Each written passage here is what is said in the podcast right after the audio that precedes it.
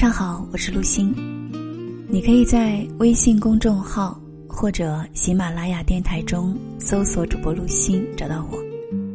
陆是王字旁的陆，星是左边日月的日，右边公斤的斤。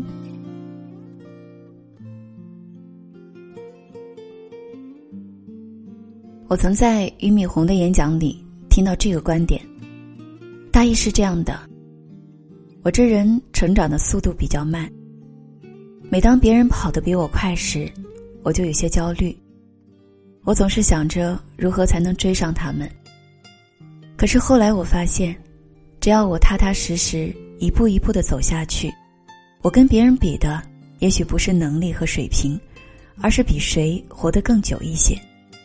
所以我现在特别注重健康。对于健康，很多年轻人根本没有引起重视。他们作息不规律，胡吃海喝，长期久坐不运动。他们觉得健康就如空气那般，是本来应该享有的权利。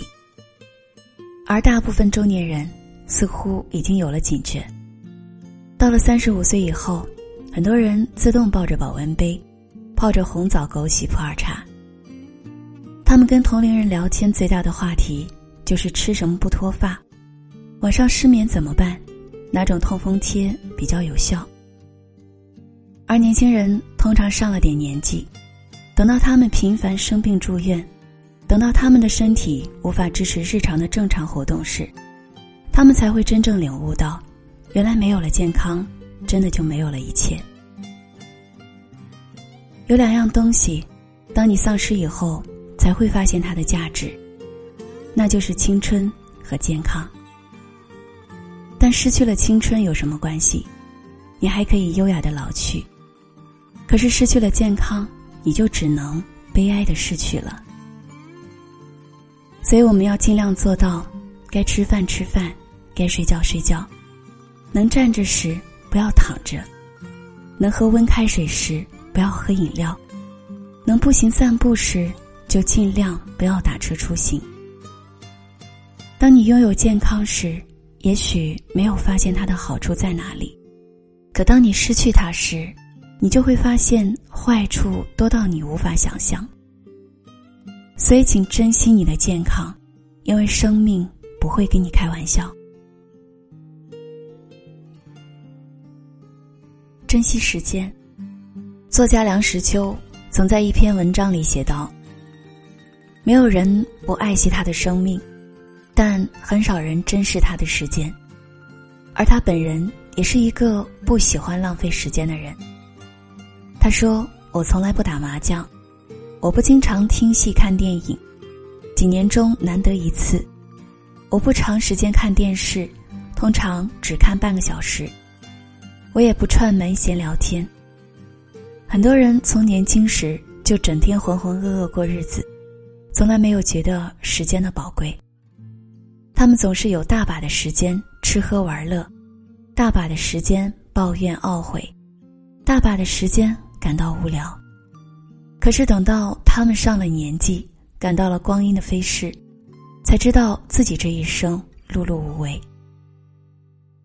而有些人，时间对他们来说是宝贵的。他们会利用闲暇发展兴趣爱好，去提升自我，去做更多有意义的事。普通人和优秀人、专家、牛人最大的区别，其实不在智商，也不在条件，而是谁更懂得珍惜时间。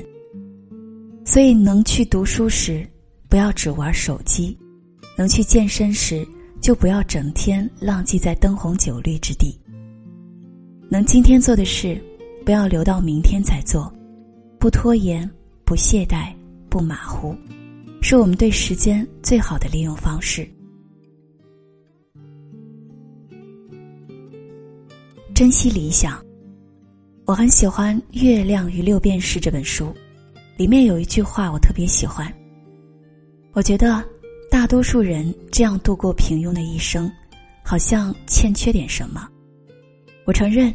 这种生活的社会价值，我也看到了，它井然有序的幸福。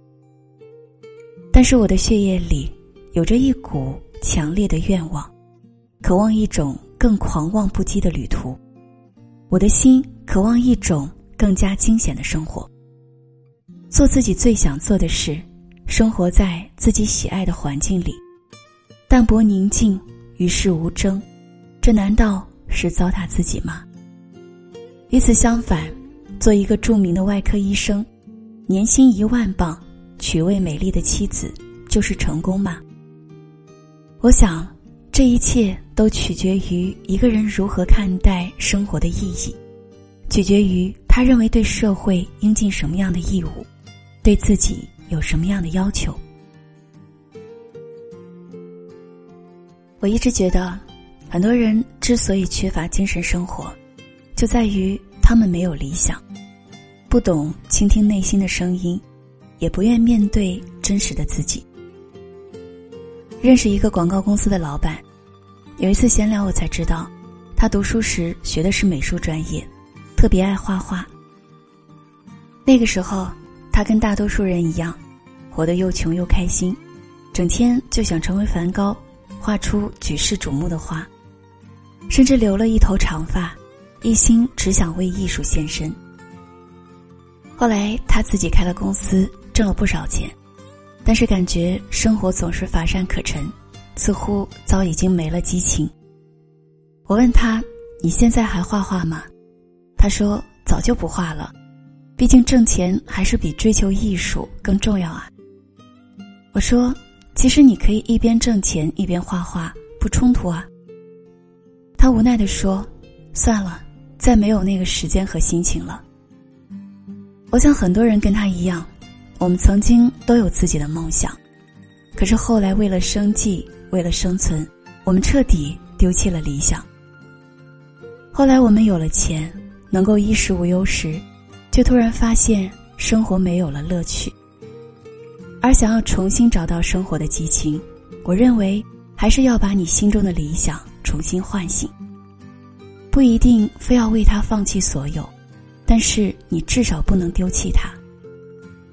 失去了理想，你的人生不仅失去了前进的动力，也失去了活着的意义，更会失去真实的你自己。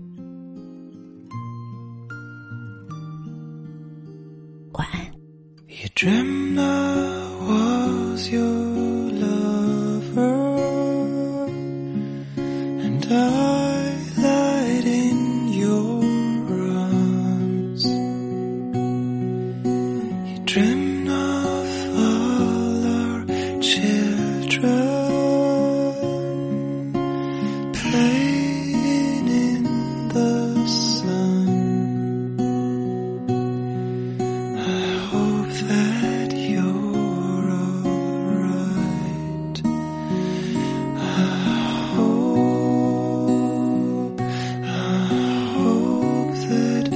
Dios.